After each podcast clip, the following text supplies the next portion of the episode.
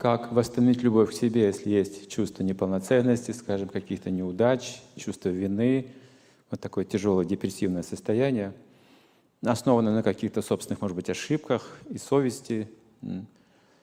А любовь к себе означает, что я себе не позволяю деградировать,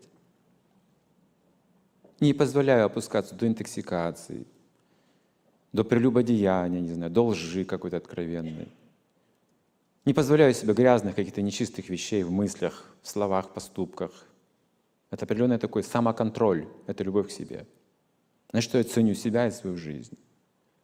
И вот эта практика даст нам силы, энтузиазм. Возродит наш утраченный как бы, вот, энтузиазм и уверенность в себе.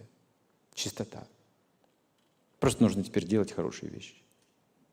Не направляйте свои силы понапрасну куда-то. Нужны знания. Вот куда вложить свою энергию, чтобы не было напрасно, чтобы я не был неудачником, чтобы я не совершал этих ошибок роковых.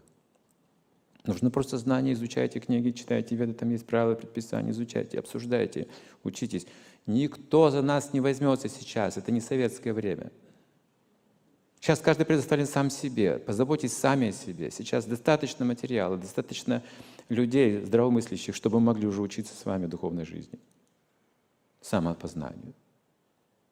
Не теряйте время напрасно, не ждите, действуйте. Для чего мы собираемся? Чтобы вдохновиться, встать на этот путь ответственности за свою жизнь.